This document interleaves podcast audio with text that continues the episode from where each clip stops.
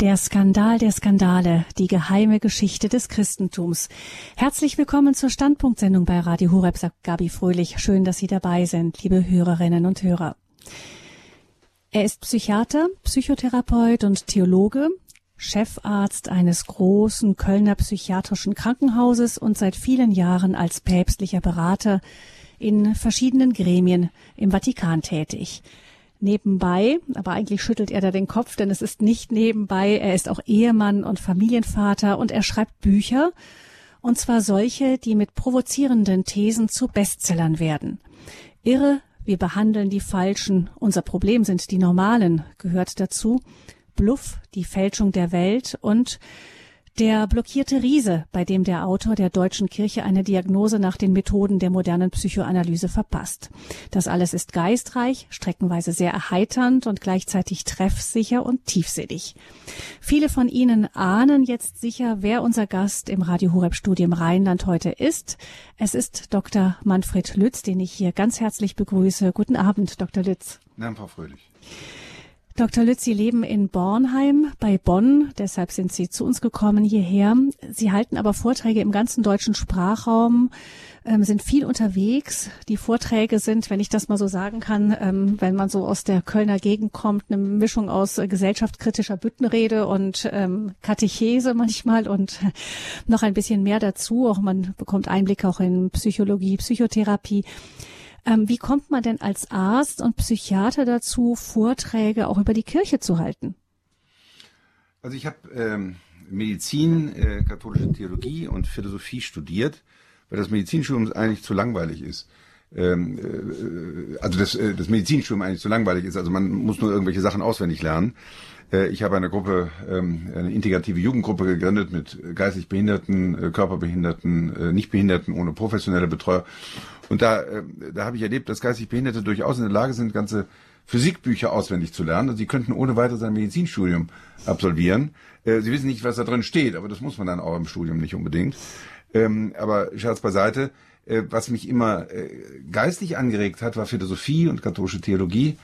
Und ähm, ich habe mich da intensiv mit beschäftigt ähm, und äh, bin katholisch. Und was mich äh, immer ein bisschen geärgert hat, ist, wenn so billig auf der katholischen Kirche rumgeprügelt wurde. Das war ja sozusagen für jeden äh, Papiertiger eine Möglichkeit, sich irgendwie selbst äh, in den Vordergrund zu spielen, dass er irgendwas Kritisches an der katholischen Kirche sagte, ohne sich auszukennen.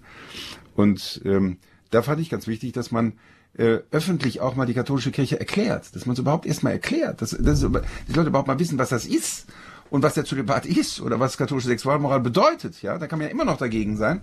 Aber wenn man da auf irgendeinen Popanz haut, den man gar nicht kennt, das hat mich auch intellektuell immer äh, geärgert. Und äh, wir haben auch unseren Kindern äh, gesagt, wenn immer jemand auf einen draufhaut, haut nicht mit.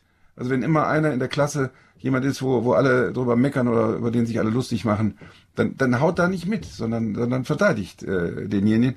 Und ähm, das haben wir natürlich auch getan. Das haben sie mir dann manchmal erzählt. Wie, äh, meine ältere Tochter erzählte mal, wie sie neben einem Mädchen stand, die furchtbar fertig gemacht wurde und wie sie dann beide da heulend äh, gemeinsam aber standen. Da war ich sehr stolz auf meine Tochter. Mhm. Ähm, also auf der Kirche, sagen Sie, es ist so, wird so reflexartig und äh, oft oberflächlich äh, ja, sich abgearbeitet, haben Sie auch oft gesagt in, in anderen Büchern, in Ihren Büchern. Ähm, wenn wir jetzt gucken auf den Weltjugendtag, der jetzt in Panama mit den Tagen der Begegnung schon losgegangen ist, an die 150.000 Jugendliche aus aller Welt versammeln sich dort um ihren Glauben zu feiern. Das sind zwar diesmal deutlich weniger als bei vergangenen Welttreffen der jungen Katholiken mit dem Papst, aber Panama ist, ja ist natürlich so Platz, ne? auch, nee, genau, also, ist der, abgelegen, sofort, heiß. Sofort, äh, Pazifik und sofort äh, Atlantik, da muss man aufpassen, dass man nicht ins Meer fällt. sind 150.000 schon unheimlich viel. Ja, genau, 100, eben, es ist heiß abgelegen, umgeben auch noch von sehr armen Ländern, auch unruhigen Ländern, die nicht so einfach dahin kommen können. Also insofern ist 150.000 auch wieder ziemlich viele für die Verhältnisse dort. Also wenn man jetzt so sieht bei den Weltjugendtagen, junge Menschen, die zu Hunderttausenden begeisternd äh, einem meist älteren Herrn zu jubeln, äh, dem Papst, die andächtig beten, beichten und geduldig Glaubensunterweisungen von Bischöfen lau äh, lauschen, das mag ja eigentlich gar nicht so richtig zu dem Klischee äh, passen einer weltfremden, jugendfeindlichen Kirche, das bei uns ja eher gepflegt wird. Können Sie sich das, Dr. Lütz, erklären, dass die jungen Leute nicht nur von jetzt diesem spontanen Argentinier Papst Franziskus sich begeistern lassen, sondern auch von einem, seinem deutschen etwas äh, vielleicht äh, nach außen etwas steifer wirkenden Vorgänger Benedikt dem 16., dem haben sie genauso frenetisch zugejubelt. Ja, das war aber schon ein bisschen unterschiedlich. Also ich glaube, dass er auch nicht steif wirkt öffentlich, äh, Papst Benedikt. Ähm, die Weltjugendtage sind ja erfunden worden sozusagen von ähm, von Papst Johannes Paul II., der eine Mentalität hatte, wirklich auf, der begeistert war von jungen Leuten. Ich kann mich noch erinnern, ich war selber auf dem Weltjugendtag in äh, Rom 2000 äh, wo, wo wirklich die, die, die brüllten auf dem Petersplatz und er freute sich daran, er hatte schon stark Parkinson. Das war eine unglaubliche Atmosphäre und er hatte sofort einen Kontakt auch mit den jungen Leuten. Papst Benedikt war ja eigentlich ein Mensch oder ist ein Mensch, der, äh, der eigentlich nicht so Massenveranstaltungen schätzt, der im persönlichen Kontakt wahnsinnig liebenswürdig, wahnsinnig gescheit, auch sehr witzig ist, sehr humorvoll ist, was Leute, viele Leute gar nicht wissen. Ähm, also unglaublich sympathisch ist. Und, äh, und das kam auch an. Ich war in Madrid äh, beim Weltjugendtag mit Papst Benedikt und es war faszinierend, wie, wie Benedikt, der eigentlich ähm, Professor ähm, äh, am liebsten war, äh, tatsächlich diese zwei Millionen Menschen da auf diesem großen Feld begeistert hat. Und mit seiner zarten Stimme und mit seiner scheuen Art eigentlich, aber ähm, äh, wirklich, äh, die waren begeistert. Und ich, ich kann mich noch erinnern, ich stand da mitten auf dem Feld, wir hatten eine schreckliche Nacht hinter uns, ähm, äh, gab es ja Stürme und es war ganz furchtbar eigentlich und es hat geregnet, wir lagen da im Schlamm mit, äh, wir hatten eine Gruppe von 50 Jugendlichen und, ähm, und wie da tatsächlich eine Million junge Menschen, zwei Millionen waren sogar, zwei Millionen junge Menschen aus allen Ländern der Erde einem Deutschen zujubelten. Da hatte ich wirklich Tränen in den Augen. Als ich mir das anguckte, ich habe über das Feld geguckt und sah den Jubel, sah die, äh, die Fahnen aus aller Herren Länder und sah die, diese jungen Menschen aus allen Ländern der Welt bejubelten einen deutschen Papst 70 Jahre nach dem schrecklichen Zweiten Weltkrieg, 70 Jahre nachdem Deutsche furchtbares Unheil über die Welt gebracht haben im Zweiten Weltkrieg. Ähm, das, das war auch eine, eine Form für mich als Deutschen, dass damit emotional sozusagen wir Deutschen auch angekommen sind in der Weltgemeinschaft. Ähm, da haben wir immer noch manchmal ein bisschen Probleme mit. Und da hat, glaube ich, Papst Benedikt sehr viel zu beigetragen. Und haben Sie da eine Erklärung für, dass der, dass da diese Begeisterung gerade der jungen Leute für den Papst so spürbar wird auch? Naja, die Erklärung ist einfach, dass Gott existiert. Ähm, Gott existiert wirklich. Und ich glaube an Gott. Ich glaube, dass Jesus Christus der Sohn Gottes ist und auf die Welt gekommen ist und in der Kirche auch weiter wirkt. Und ich glaube deswegen, dass äh, es äh, in jedem Menschen äh, äh, Seiten gibt, die äh, durch, durch Gott zum Klingen gebracht werden können. Und bei jungen Menschen sind diese, äh, diese Seiten noch frisch gespannt. Und, äh, und ich glaube, sie haben auch eine hohe Sensibilität für, für solche Fragen. Ich habe ein Buch geschrieben, Gott, eine kleine Geschichte des Größten, die alle Argumente für den lieben Gott ähm, das alle Argumente für den lieben Gott äh, enthält, für einen Atheisten, äh, dem man mal ein Buch in die Hand drücken äh, kann und sagen kann, das ist einigermaßen normal geschrieben, das hat auch ein Metzger gelesen und verstanden und aber auch führende Theologen haben es gelesen, bisschen locker, aber alle Argumente für den lieben Gott und darüber halte ich einen kabarettistischen Vortrag vor, äh, vor Oberstufenklassen in Gymnasien. Ich habe das letztlich in Wittenberg gemacht, eine Oberstufe, 300 Oberstufenschüler, ja, also so gut wie alle Atheisten natürlich. Und äh, und habe da den Vortrag äh, über Gott gehalten und danach haben die immer noch Zeit und Gelegenheit, auch Fragen zu stellen und anderer Meinung zu sein. das sind die spannendsten Debatten, die ich überhaupt führe. Weil diese jungen Leute wirklich Fragen haben. Die haben wirklich Fragen, ob Gott existiert. Die haben natürlich ihren Dawkins drauf. Ihr, äh, also die haben über Atheismus gelesen, ja. Die wissen das auch. Und äh, kommen dann schon mit entsprechenden Sprüchen, Spaghetti-Monster und sowas, das kennt man dann schon. Ähm, und äh, wenn man mit denen ernsthaft diskutiert und wenn man, wenn man ihre Fragen auch beantwortet und nicht einfach nur sagt, das muss man irgendwie glauben, ähm, dann gibt es wirklich ganz spannende Debatten. Und ich glaube, dass äh, Papst Johannes Paul II. mit diesen Weltjugendtagen eine Form gefunden hat, diese Sehnsucht auch von jungen Menschen, ähm, diesen Sehnsucht, dieser Sehnsucht Antwort zu geben. Und der Glaube ist ja nicht etwas rein Individuelles. Gerade wir Katholiken sagen, Glaube ist etwas Gemeinschaftliches. Und diese Gemeinschaft, die wissen wir natürlich theoretisch, das steht im Katechismus. Die Kirche, ja, ist eine Gemeinschaft, klar. Ah, wo spüren Sie denn die Gemeinschaft? Ja, Sie, Sie erleben Kirchenbauten, Sie erleben in der Kirche manchmal so äh, irgendwelche Gremien und, äh, und so oder Leute, die sich wichtig vorkommen. Äh, aber Gemeinschaft wirklich äh, erleben, das ist äh, vergleichsweise selten. Noch nicht mal bei, beim Sonntagsgottesdienst ist das ja unbedingt so. Und ähm, und so sind die Weltjugendtage eine Möglichkeit, dass junge Menschen die Kirche als Gemeinschaft erleben. Also wirklich, dass sie Menschen aller, aus allen Herren, äh, Herrenländer erleben, wie sie, wie sie begeistert sind für ihren Glauben. Und das ist ja nicht, wie dann Leute von außen häufig sagen, ja, das ist ja so ein Popfestival, die würden auch klatschen, wenn da vorne ein Boxkampf wäre. Nein, das stimmt nicht. Ähm, es ist wirklich eine Begeisterung ähm, äh, im Inneren. Und äh, die, die Organisation der Weltjugendtage ist ja auch so angelegt. Es gibt diese Katechesen, das sind kleinere Gruppen, wo, wo Bischöfe eben, ähm, eben äh, über Glaubensfragen reden. Und ähm, manchmal reden sie etwas, etwas hölzern, aber es gibt auch einige, die können das ganz äh, lebendig. Ich habe das jetzt äh, äh, letztlich erlebt, in, äh, als ich in Krakau war. Ähm, da, da hat äh, der Kardinal Tagle zum Beispiel aus, äh, aus den Philippinen, der ist ein Entertainer, ja, und zwar im besten Sinne. Es gibt ja manche Bischöfe, die, die versuchen, Entertainer zu sein, was dann manchmal etwas peinlich wirkt. Ähm, also die Bischofsweihe führt nicht an sich schon dazu, dass man äh, Entertainment kann. Das ist eigentlich auch gar nicht vorgesehen bei dem äh, Sakrament. Ähm, aber es gibt einige, die können das.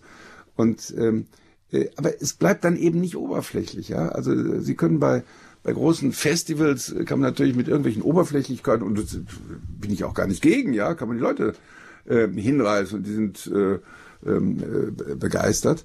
Aber äh, bei den Weltjugendtagen ist es so, dass es wirklich ähm, äh, vom Kern des Glaubens herkommt. Und wenn man dann bei der Anbetung erlebt, wie äh, zwei Millionen äh, Jugendliche, wie in Madrid zum Beispiel, plötzlich schweigen und äh, die eucharistische Anbetung stattfindet, da hatten Leute Tränen in den Augen, ich auch. Also plötzlich, sie sind auf einem Feld, sie wissen, um sie herum sind, sie sehen das auch, zwei Millionen Menschen und man hört nichts. Man hört nichts. Und die beten alle. Und, äh, und, und solche Momente sind Momente, die viele junge Menschen durch, durch ihr Leben durchtragen. Viele haben dadurch ihre Berufung zum Ordensleben oder zum Priestertum ähm, erlebt. Äh, wir machen mit unseren, äh, mit unseren Töchtern immer so ein Rallye-Camp mit Freunden und so. Und da gab es eine Priesterberufung in Madrid. Ähm, also äh, äh, das sind äh, ähm, äh, Zeiten und das äh, ist sozusagen ein Kairos, ein Moment, wo die Kirche und der Heilige Geist sozusagen sichtbar und erlebbar sind. Und äh, sozusagen der, das Benzin, was die jungen Menschen da tanken, das hilft dann durch manche Ödnis im Alltag äh, der Kirche zu Hause manchmal. Aber manchmal ist ja auch zu Hause gut. Also das ein kleiner Blick über den Atlantik jetzt nach Panama. Hier in der Standpunktsendung bei Radio Horeb sprechen wir über das Thema der Skandal, der Skandale, die geheime Geschichte des Christentums. Das ist auch der, der Titel eines Buches, des neuesten Buches, das Sie geschrieben haben. Dr. Lütz, normalerweise kennen wir Sie ja eher als Autor ähm, von Büchern über mehr aktuelle Gesellschaft, äh, Kirche, Psychologie. Jetzt geht es um die Kirchengeschichte. Wie kommen Sie denn darauf, ein Buch über Kirchengeschichte zu schreiben? Ja, wäre ich eigentlich nie drauf gekommen. Äh, ich habe mich zwar mit Kirchengeschichte immer sehr viel befasst und fand das wahnsinnig spannend. Ich habe den ganzen Jedin gelesen, über zehn Bände. Ich habe äh, Ludwig von Pastor gelesen, die Papstgeschichte, 16 Bände. Ähm, mich hat das immer sehr fasziniert aber äh, ich bin hauptamtlich äh, Chefarzt eines psychiatrischen Krankenhauses und äh, habe auch sonst viel um die Ohren. Also ich äh, kann jetzt nicht auch noch äh, mich in Kirchengeschichte wissenschaftlich äußern. Und es geht ja darum, den Stand der Forschung tatsächlich dann darzustellen, wenn man schreibt. Aber ich habe vor zehn Jahren ähm, ein Buch gelesen, im Jahr 2007, von Arnold Angenent, einem berühmten äh, Kirchenhistoriker aus Münster. Ähm, das heißt Toleranz und Gewalt, das Christentum zwischen Bibel und Schwert. 800 Seiten dick, 3000 Anmerkungen. Und was ich da las, das wusste ich fast alles nicht. Ich wusste das nicht.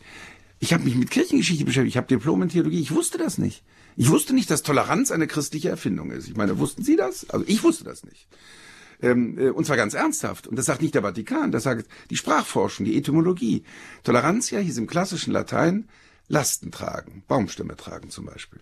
Und die Christen haben daraus gemacht, Menschen anderer Meinung ertragen. Ich wusste das nicht.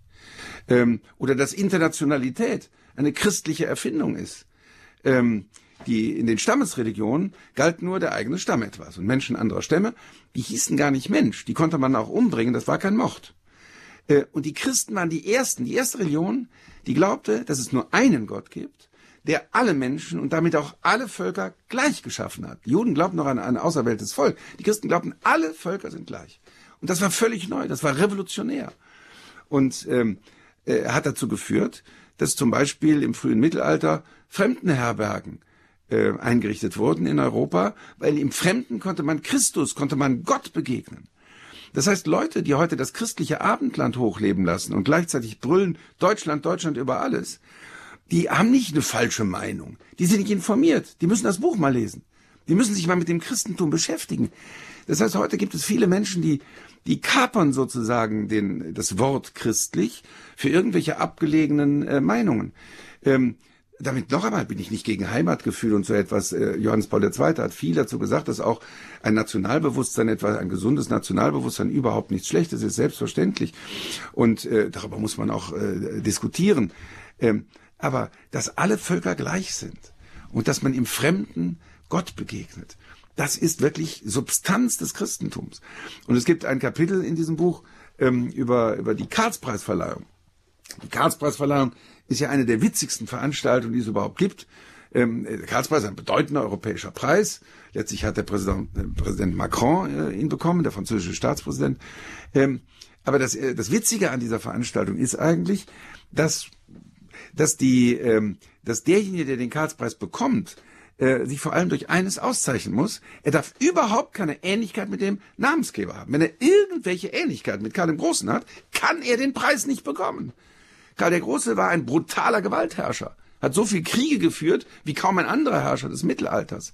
Er hat äh, die Sachsen zwangsgetauft, das war verboten von der Kirche. Die Kirche hat immer Zwangstaufen verboten. Karl der Große hat das einfach gemacht und äh, äh und ist brutal gegen die Völker vorgegangen. Er hat ein Sexualleben gehabt wie Mick Jagger, hatte mehrere Frauen gleichzeitig und all sowas, ja.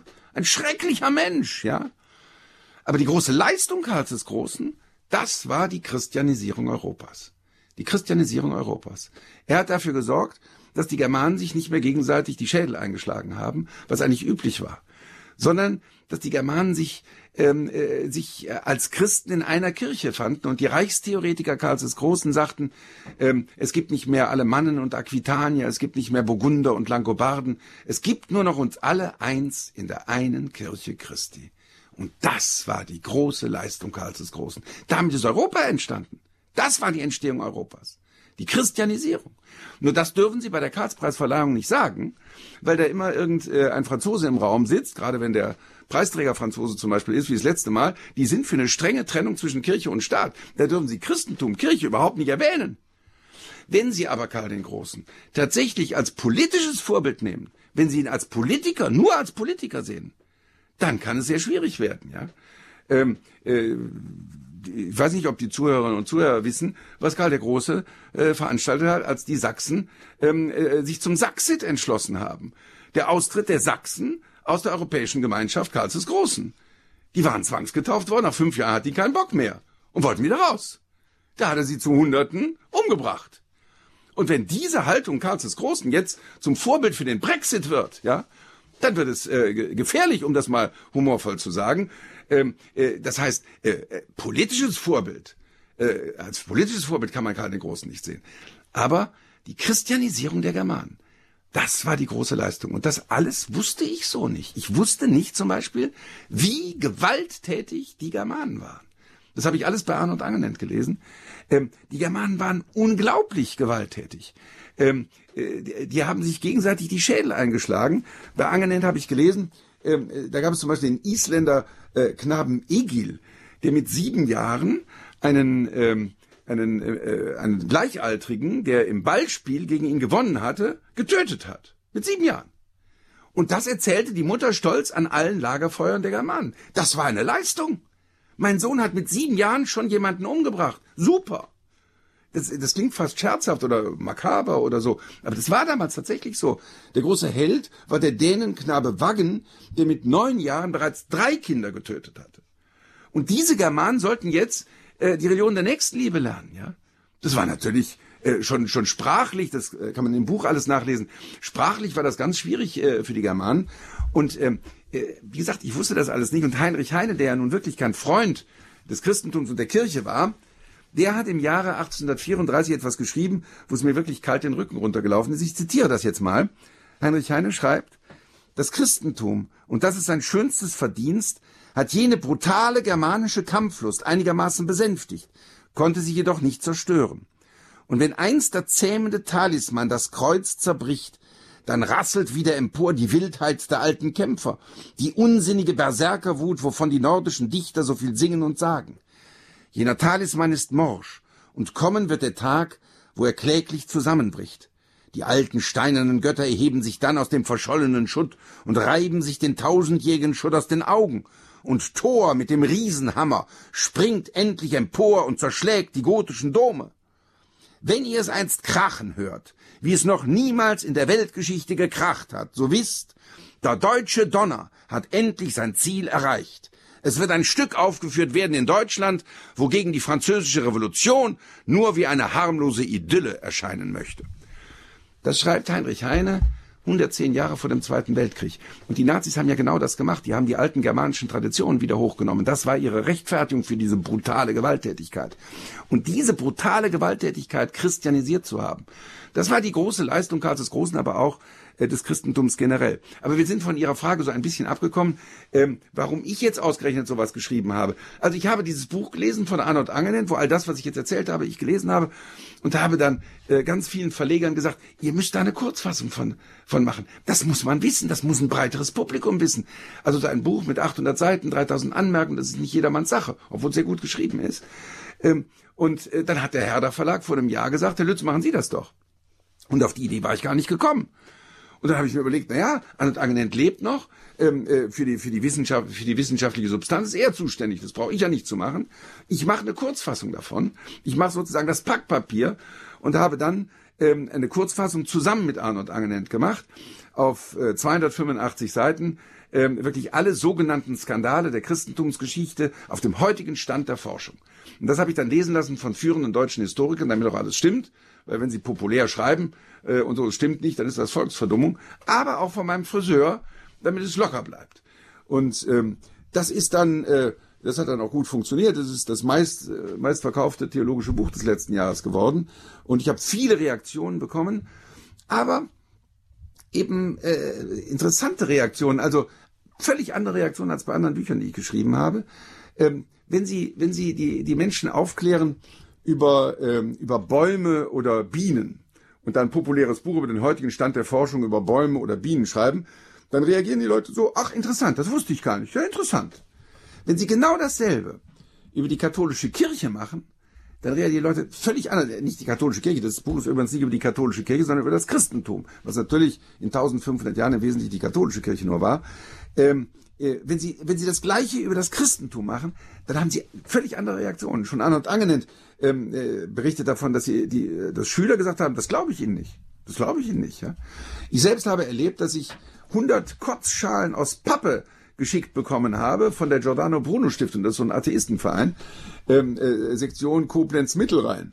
Und ähm, dann habe ich den, äh, den Leiter der Giordano Bruno Stiftung angeschrieben, den ich auch so ein bisschen kenne, Herrn Schmidt-Salomon, mit dem habe ich schon ein paar Mal diskutiert und, äh, und habe ihm etwas ironisch äh, geschrieben, äh, der Atheismus sei ja offensichtlich nach, seit Friedrich Nietzsche leider Gottes intellektuell so ein bisschen auf den Hund gekommen, sei ein bisschen traurig für den Atheismus und so, äh, wäre früher viel interessanter gewesen. Das war ihm dann alles furchtbar peinlich und ich habe dann eine öffentliche Debatte angeboten, die haben wir auch geführt in, äh, in Heidelberg, die haben mir dann so einen Historiker, der sich aber nicht so gut auskannte, ähm, der das Buch nur zur Hälfte gelesen hatte, dann ähm, äh, mir entgegengesetzt. Das war eine spannende, äh, spannende Debatte. Also das war das eine.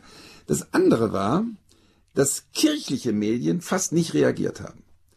Und das hat mich doch überrascht. Also äh, das Buch ist in der Zeit äh, besprochen worden und positiv besprochen worden, in vielen anderen Medien besprochen worden. Es gab dann übrigens eine Geschichte in der in der FAZ ist es besprochen worden von Friedrich Wilhelm Graf, ähm, eine Rezension, das habe ich auch noch nie erlebt, mit Falschbehauptungen, mit also zehn Sachen, die einfach gar nicht im Buch stehen. Ähm, äh, und ein Zitat sogar in Zitatzeichen, äh, was wo das Gegenteil im Buch steht. Ähm, äh, und äh, dann habe ich äh, der FAZ geschrieben und die FAZ hat es dann äh, sozusagen zurückgezogen aus dem Internet äh, genommen und eine Richtigstellung abgedruckt. Aber so etwas ist mir auch noch bei keinem anderen äh, Buch passiert. Und wie gesagt, kirchliche Medien reagieren fast gar nicht. Weil ich den Eindruck habe, manche Kirchenzeitungen zum Beispiel, die berichten lieber über, äh, was weiß ich, über den 90. Geburtstag irgendeines Prälaten, weil das ist nicht kontrovers, ja, das ist schön oder was äh, Suppe essen bei irgendeinem Fahrfest. Aber jetzt über Kreuzzüge, Hexenverfolgung, Inquisition, diese kritischen Themen tatsächlich zu berichten, da müsste man ja sozusagen an die Front gehen, ja, da müsste man sich auseinandersetzen.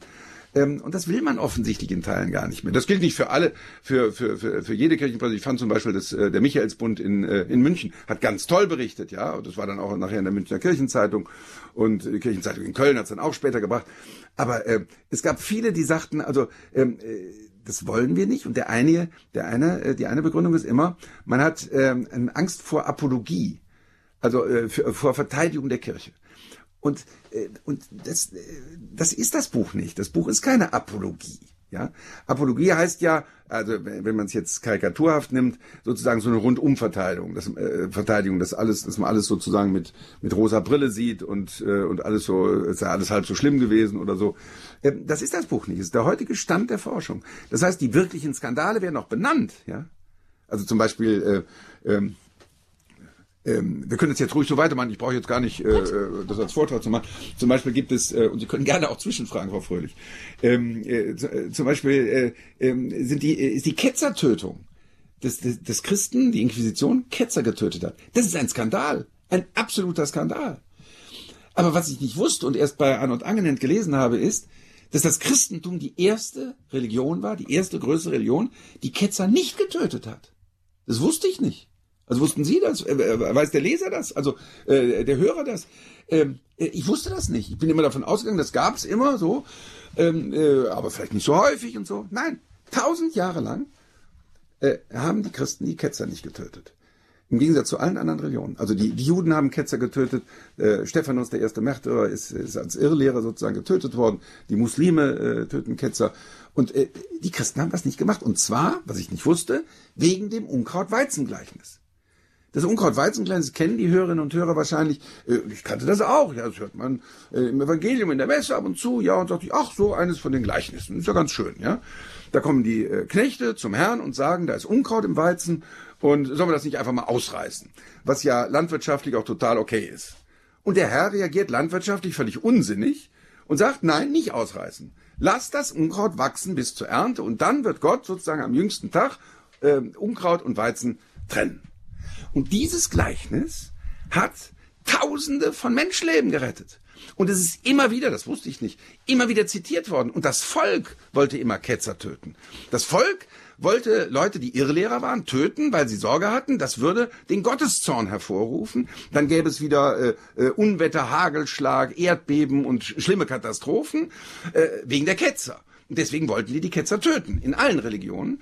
Und dann haben die Theologen gesagt und die Bischöfe gesagt, nein, es geht nicht wegen dem Unkraut-Weizen-Gleichnis. Es gibt eine einzige Ketzertötung äh, im ersten Jahrtausend, und zwar ähm, die Tötung von Priscillian in Trier. Der Kaiser wollte Priscillian töten lassen, hat eine Bischofssynode zusammengerufen ähm, äh, die das dann beschlossen haben. Und dann ist der heilige Ambrosius von Mailand von Mailand aus nach Trier zu Fuß gelaufen. Und das zieht sich, ja, also wenn du da mal über die Alpen und so weiter, ja, äh, um das zu verhindern. Der, der berühmte heilige Martin, Martinszüge und so, ist von Tours nach Trier gelaufen, um das zu verhindern. Und sie konnten es nicht verhindern. Äh, äh, Priscillian wurde getötet mit seinen Anhängern und daraufhin hat der Papst alle Bischöfe, die an dieser Synode beteiligt waren, exkommuniziert. Das war ein Paukenschlag. Jahrhundertelang wurden keine Ketzer getötet. Erst im Jahre 1022 hat der König Robert von Frankreich das Domkapitel von Orléans äh, töten lassen, kurz danach Kaiser Heinrich III. in Goslar Ketzer töten lassen und dann beginnen die Ketzertötungen, die wirklich ein Skandal sind. Und umso mehr deswegen, weil sie einer ausdrücklichen Weisung Jesu widersprechen was die Christen auch tausend Jahre beachtet haben. Ähm, aber sowas wusste ich nicht, ja. Äh, ich habe immer gedacht, ja, also Ketzertötung, das äh, fand ich immer schlecht und so und habe gedacht, die Christen haben das halt immer gemacht und das ist auch belastend. Und wie ist das denn überein, äh, wie, wie kann man das übereinbringen mit, mit einer Religion der Liebe? Ähm, ich war nicht informiert. Ich habe fünf Jahre Theologie studiert. Ich habe ganz viel gelesen. Ich wusste das nicht. Und deswegen fand ich wichtig, man muss ein solches Buch mal schreiben für eine breitere Öffentlichkeit, dass man sich informiert. Und das ist ein Buch, ich finde, jeder Christ muss das lesen und jeder Atheist, damit er weiß, was sozusagen die christlichen Grundlagen der Gesellschaft eigentlich sind. Das Interessante ist, dass inzwischen es ja die Atheisten sind, die uns Christen auffordern, christlicher zu sein. Also mein Buch ist vorgestellt worden, vor allem von Atheisten. Ähm, Gregor Gysi, äh, der linken Vorsitzende, hat in der äh, Evangelischen Akademie in Tutzing im Jahr 2005 gesagt, er sei Atheist, aber er habe Angst vor einer gottlosen Gesellschaft, weil der die Solidarität abhanden kommen könne. Sozialismus sei schließlich nichts anderes als säkularisiertes Christentum. Ähm, und äh, als er mein Buch, mein Gottbuch damals vor, äh, vorgestellt hat in Berlin, hat er gesagt, äh, er glaube, dass für die Wertefrage die Linke noch, noch auf Jahrzehnte hin diskreditiert sei. Die einzelnen Institutionen, die für die Wertefrage noch relevant seien, seien die christlichen Kirchen. Und wenn Atheismus bedeutet, gegen die Kirche zu sein, dann sei er kein Atheist. Dann sei er Heide, zu dem der Glaube noch nicht gekommen sei. Ich fand das damals sehr berührend. Äh, Freunde von mir, Politiker, haben gesagt, Gysi, der alte Fuchs, der wollte nur Stimmen im Westen sammeln, hat auch geklappt. Das wurde bei Phoenix damals übertragen. Ähm, äh, er hat aber jetzt auch mein äh, das neue Buch, der Skandal der Skandale, von über das wir jetzt hier reden, ähm, äh, in Berlin vorgestellt, zusammen mit Jens Spahn übrigens. Ähm, das war natürlich eine, äh, eine interessante Kombination. Es waren auch viele Journalisten da. Ähm, und hat es auch sehr, sehr wertschätzend äh, vorgestellt, weil klar ist, dass äh, die geistigen, zu den geistigen Fundamenten Europas auch das Christentum äh, zählt. Das sagt auch Jürgen Habermas Deutschlands bekanntester Philosoph, der sich selbst für religiös unmusikalisch hält, ähm, äh, der hat gesagt, wir brauchen rettende Übersetzung, wie er dramatisch formuliert, der jüdisch-christlichen Begrifflichkeit von der Gott-Ebenbildlichkeit des Menschen, ähm, um den Menschenwürdebegriff zu retten, um, um, um den zu fundieren. Ja? Das heißt, Atheisten, Habermas, Gysi und so sagen, äh, wir brauchen die christlichen Fundamente. Und viele Christen dagegen reagieren dann so nach dem Motto, ich bin katholisch, aber es soll nicht wieder vorkommen. Ähm, oder, oder wie ich im Studium erlebt habe, habe ich viele Professoren erlebt, viele, also manche Professoren erlebt, die so nach dem Motto redeten, 2000 Jahre ist die Kirche in die Irre gegangen. Und dann kam das Zweite Vatikanische Konzil, das ja ein gutes Konzil war, um das klar zu sagen, und ich der Professor. Aber da kann doch ein gescheiter Atheist eigentlich nur sagen, also wenn das jetzt 2000 Jahre nur Mist war, äh, dann warten wir jetzt mal 2000 Jahre ab, ob es jetzt besser wird. Das war's. Also dann war's das mit dem Christentum. Und wir Christen, das Christentum ist ja vielleicht die einzige Religion, die wirklich historisch zu widerlegen ist, ja. Wir glauben an die Menschwerdung Gottes. Das heißt ja an die Geschichtewerdung Gottes. Und wenn diese christliche Geschichte 2000 Jahre lang nur Mist war, dann war es das. Hubert Jedin, der große Kirchenhistoriker, hat gesagt, ähm, die Kirchengeschichte ist eine Heilsgeschichte. Und äh, wenn man die nicht als Heilsgeschichte lesen kann, ähm, dann, äh, dann ist das Christentum auch nicht überzeugend. Ähm, natürlich waren das immer auch Menschen ähm, äh, die auch aus ihrer Zeit zu verstehen sind. Aber äh, wenn, wenn diese Geschichte nicht auch äh, Quellen des Guten gebracht hat für, für die Menschheit, ähm, dann ist das Christentum nicht wirklich äh, überzeugend. Wir haben eine ähm, CD äh, für unsere Kinder ähm, Geschichte, Weltgeschichte für Kinder erzählt. Und da kommt das Christentum auch vor, als eben als historisches Faktum eben ähm, einfach, es geht eigentlich um Weltgeschichte. Und ähm, mir ist der hängen geblieben, was der Autor da geschrieben hat. Ähm, der sagte sinngemäß, ja, äh, also die Leute haben sich umgebracht und es gab viel Krieg und es war viel Grausamkeit unter den Menschen und dann kam das Christentum. Und die Leute haben sich danach zwar immer noch umgebracht, aber sie hatten jetzt ein schlechtes Gewissen deswegen. Und ähm, ich habe mir gedacht, ja, das trifft es vielleicht. Es ist ähm, nicht so, dass hinterher alles immer gut war, ähm, aber es ist überhaupt eine Instanz hineingekommen, die den Menschen eben wegen seiner Gottes Ebenbildlichkeit alle Kinder gleich ähm, überhaupt erstmal in den Status erhebt, überhaupt diese Menschenwürde zu haben. Das war vorher gar nicht so der Fall. Deshalb, man konnte ja vorher vielleicht auch gar nicht wirklich ein schlechtes Gewissen haben, weil es diese Orientierung noch nicht gab.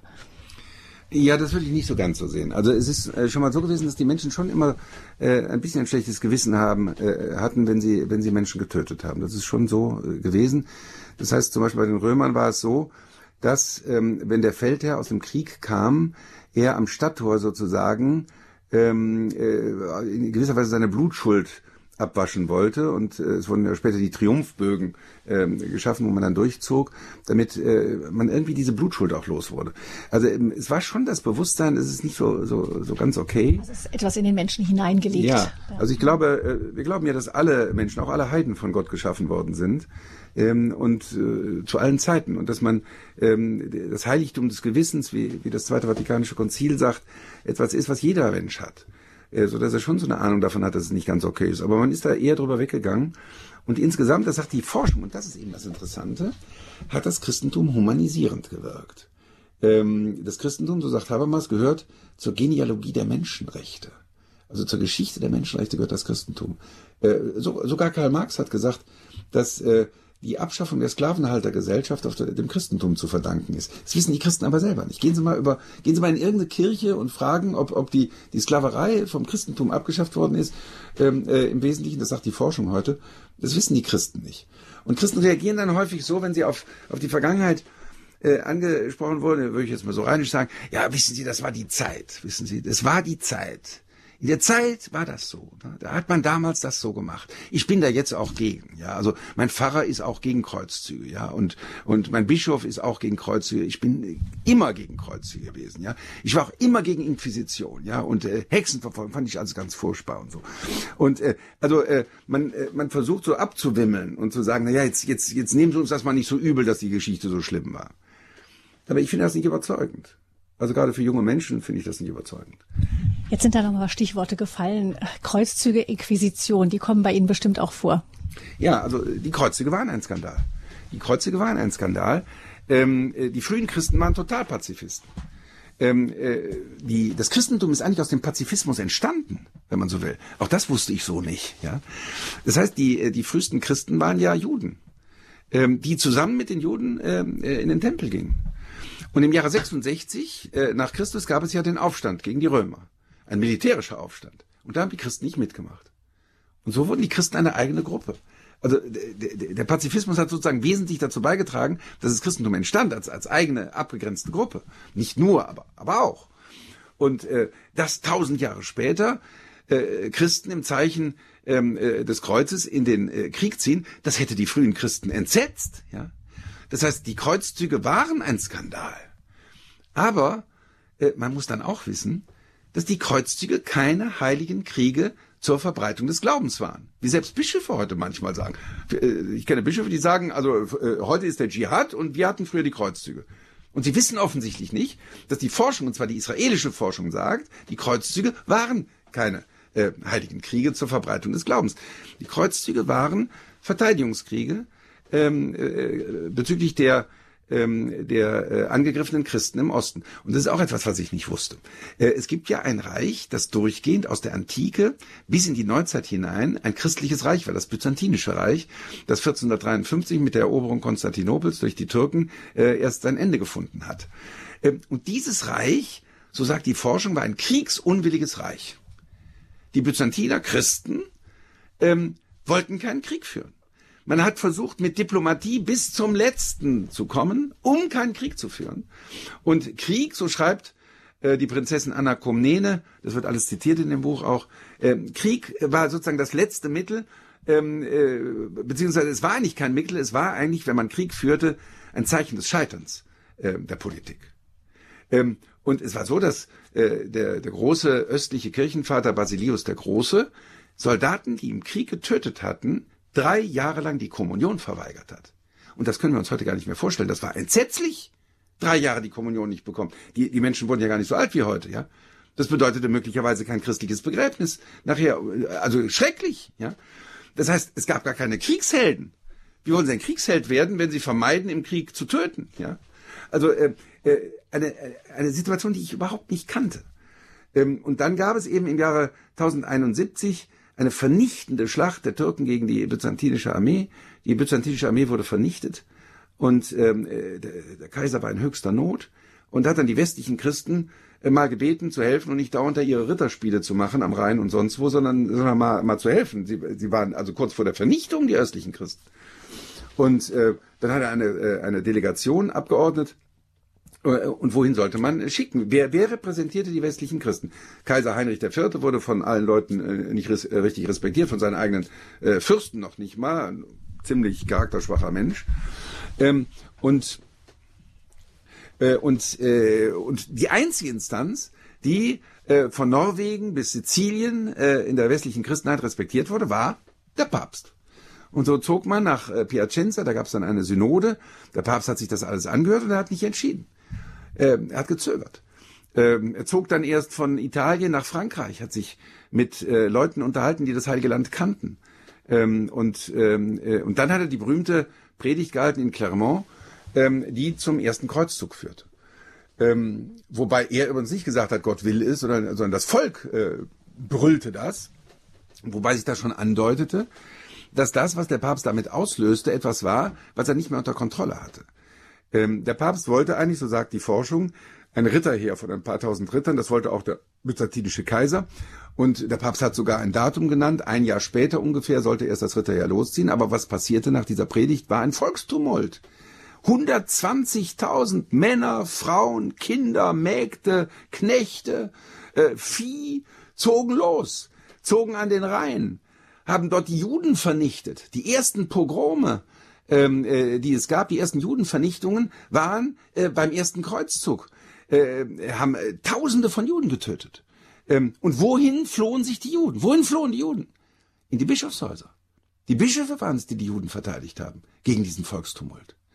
Und dann zog dieser Volkstumult weiter über den, über den Balkan. Auch Christen wurden dort getötet, Ungarn wurden getötet und so weiter. Der, der Kaiser in Byzanz war entsetzt, was da kam.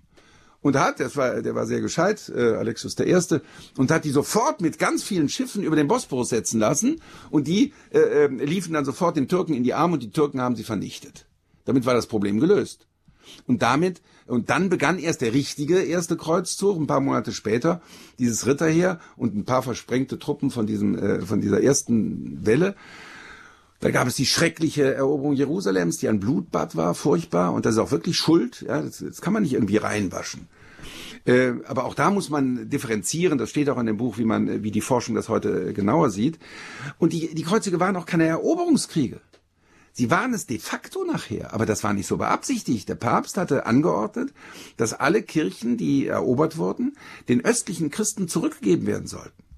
Ähm, das haben die aber nicht gemacht, die westlichen Ritter, die dann kamen. Die wollten dann selbst äh, äh da äh, kleine, kleine, kleine Territorien erwerben und sowas. Ähm, also, dass die, die Kreuzzüge ein Skandal waren, wie sie faktisch äh, stattfanden, das ist wichtig. Aber als Christ sollte man auch wissen, dass es eben äh, keine heiligen Kriege waren. Und so muss man sagen, im ersten Jahrtausend gab es der, der Christenheit gab es keine Kreuzzüge, es gab keine Inquisition, es gab keine Hexenverfolgung, es gab keine Judenverfolgung. Ähm, äh, die Sklaverei wurde abgeschafft, ja. Ähm, das muss man erst mal wissen. Und umso mehr muss man dann bedauern und überlegen, woran lag das, dass dann äh, die Ketzertötungen begannen, 1022, dass mit dem ersten Kreuzzug äh, diese furchtbaren Judenverfolgungen ähm, äh, begannen. Aber auch da muss man wissen, dass die Instanz, die die Juden in Europa am meisten geschützt hat, so sagt es israelische Forschung, ähm, äh, das Papsttum war. Das Papsttum war all die, hat all diese, diese äh, schlimmen ähm, äh, Fabeln, die über die Juden äh, gesagt wurden, dass sie Kinder töteten und das Blut trinken würden, dass die Hostien schänden würden.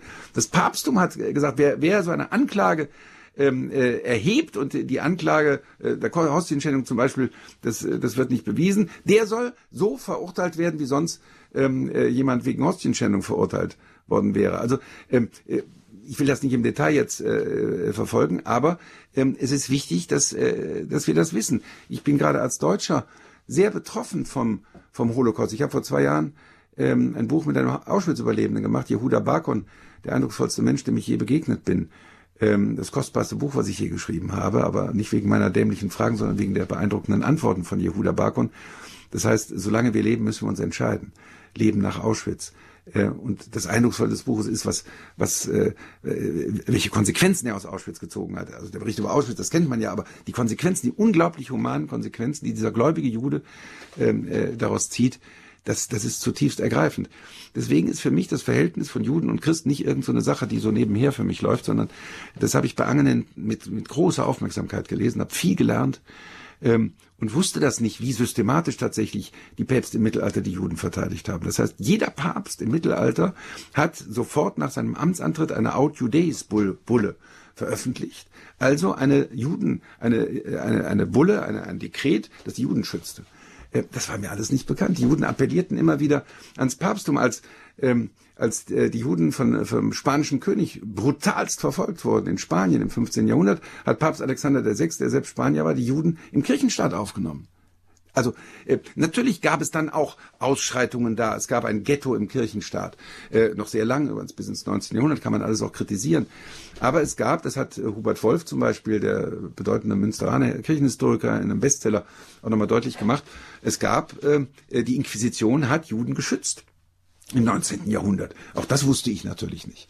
Ähm, also ich finde wichtig, dass man als Christ ähm, äh, diese Dinge kennt. Und wenn man sich fragt, woran liegt es, dass die Leute auf diese Erkenntnisse, das sind ja einfach Forschungsergebnisse, ähm, die so ein bisschen locker natürlich in diesem Buch geschrieben äh, werden. Also sie können keinen Bestseller schreiben, wenn sie da jetzt nur so was Nüchternes machen. Das sind auch keine Anmerkungen. Sie finden übrigens die Anmerkungen, also das Buch heißt Der Skandal der Skandale und die, das findet man dann bei Herder im Internet, ähm, äh, kann man die ganzen Anmerkungen ähm, finden. Also was da zitiert ist, dass man auch weiß, wo kann man das nachlesen. Im Buch selbst äh, steht das nicht, sonst, sonst wirkt das ja wie so ein wissenschaftliches Werk, dann hätte man auch den Angeln entlesen können. Also ähm, um eine breitere Öffentlichkeit zu erreichen, muss man das schon ähm, dann ein bisschen lockerer formulieren, aber es muss halt alles stimmen. Und, und was ich mich gefragt habe, ist dann, woran liegt diese Aggressivität? Und möglicherweise liegt es daran, wir haben gerade in Deutschland so eine Art gut-böse Spaltung. Das heißt, das Gute in der deutschen Geschichte, das war natürlich wir ähm, wir Deutschen. Also Goethe, Schiller, Meister Eckhart, alles Deutsche. Das Böse in der deutschen Geschichte, das waren wir gar nicht. Ähm, äh, das waren die Katholiken. Also äh, zum Beispiel ist inzwischen klar, dass ähm, äh, an den Kreuzzügen sich kein einziger Deutscher äh, beteiligt hat. Das waren alles Katholiken. Ja? Äh, so erzähle ich das immer im Kabarett. Ähm, aber was ich da ganz ernsthaft mit meine, ist, dass man äh, das sozusagen spaltet, ja. Das, das Schlimme, was in der Geschichte passierte, tatsächlich äh, der katholischen Kirche zugeschrieben wird. Und das stabilisiert natürlich auch sozusagen das Bild, das man selbst von sich hat. Die Gut-Böse-Spaltung ist eigentlich etwas Pathologisches, etwas Krankhaftes, dass Patienten das Böse, was sie getan haben, abspalten. Ich hatte einen Patienten, der hat seine Frau umgebracht und das hat er völlig abgespalten, das wusste er auch gar nicht mehr. Äh, auch glaubhaft, das wusste er nicht mehr. Und ähm, und so haben wir Deutschen es so gemacht, wir haben ja schlimme Dinge auch in der Geschichte gemacht, dass wir die schlimmen Teile der Geschichte sozusagen abgespalten haben an die katholische Kirche. Zum Beispiel der, ähm, der katholische deutsche Dominikaner Meister Eckhart war natürlich hauptamtlich deutsch und nur nebenamtlich katholisch, weil, äh, weil das war ein großer Mystiker, ein großer, ähm, äh, ein, bedeutender Theologe auch. Äh, während der katholische deutsche Dominikaner Institoris, lebte gerade mal 150 Jahre später, der war natürlich hauptamtlich katholisch nur nebenamtlich deutsch, weil der den Hexenhammer verfasst hat, der ein schlimmes Machwerk war und schlimme Hexenverfolgung in Deutschland mit ausgelöst hat. Ja? Und dass die Hexenverfolgung vor allem ein deutsches Phänomen waren, das wissen die meisten Leute gar nicht. Ja? Die Hälfte der Hexentötungen fanden in Deutschland statt. Und da, das habe ich bei Einend wieder gelesen, äh, gelernt, da wo die Inquisition bestand, gab es keine Hexenverfolgung. Also so etwas also wenn, wenn, wenn Sie so etwas behaupten, dann sagen die Leute, das kann doch nicht stimmen. Aber das stimmt. Das sagt die Forschung. Wir wissen heute, was ähm, äh, also die, die Inquisition hat schlimme Verbrechen begangen, überhaupt keine Frage. Spanische Inquisition zum Beispiel, die Conversos, 5000 Conversos umgebracht, ganz furchtbar, ähm, in der sogenannten wilden Phase. Ähm, aber äh, sie haben die Hexenverfolgung beendet. Die Inquisition hat sie beendet. 1526. Äh, ähm, das bedeutet, ähm, äh, man hat das Böse in der Geschichte sozusagen ähm, äh, der katholischen Kirche zugewiesen. Ich habe diese These schon in meinem ersten Buch damals im blockierten Riesen vertreten und nachdem das Buch erschienen war, wurde das dann nochmal bestätigt. Papst Johannes Paul II. war im Jahr 2000 in Yad Vashem an der Holocaust-Gedenkstätte in Israel und wie der alte, kranke Papst da mit brechender Stimme das Entsetzliche dieses Holocaust, äh, dieses Völkermords zur Sprache brachte, das war zutiefst berührend. Selbst in Amerika, selbst in Israel verstummte die Kritik. Nur in Deutschland gab es noch Leute, die sagten, der Papst hätte sich eindeutiger und klarer für den Holocaust entschuldigen müssen. Und jetzt müssen wir sich mal vorstellen, der polnische Papst, selbst Opfer deutscher Zwangsarbeit, wird von Deutschen aufgefordert, sich für deutsche Schuld heftiger zu entschuldigen. Also einen, einen besseren Beweis äh, kann man eigentlich nicht finden. Und damit hat zu tun, dass viele Menschen, wenn man, wenn man sagt, das ist gar nicht so gewesen, das war ganz anders. Die Kirche hat da ganz anders reagiert, so aggressiv reagieren. Weil die brauchen sozusagen zur Stabilisierung ihres Weltbildes dieses Negativbild der Kirche. Und wenn man dieses Negativbild durch Aufklärung sozusagen auflöst, dann reagieren sie aggressiv. Ähm, es gibt offensichtlich einige atheistische Mythen, ähm, die man entmythologisieren muss. Es gibt sozusagen äh, eine, äh, man muss den, den Atheismus heute entmythologisieren. Ähm, und Atheisten reagieren genauso aggressiv äh, auf die Entmythologisierung irgendwelcher atheistischer Mythen, wie die Christen das früher äh, gemacht haben, als man, als die Aufklärer ihnen erklärten, dass es den heiligen Christophorus nie gegeben hat. Da waren die auch aggressiv, ja. Nimm mir den heiligen Christophorus weg, ja. Ähm, und Papst Paul VI. hat den ja auch äh, aus dem Heiligenkalender gestrichen. Ähm, äh, aber das kann man ja auch verstehen. Man, man, man, man hat das sozusagen immer äh, sozusagen äh, für sich gehabt und jetzt plötzlich wird, sagt die, die, die Forschung, sagt, den, den hat es gar nicht gegeben.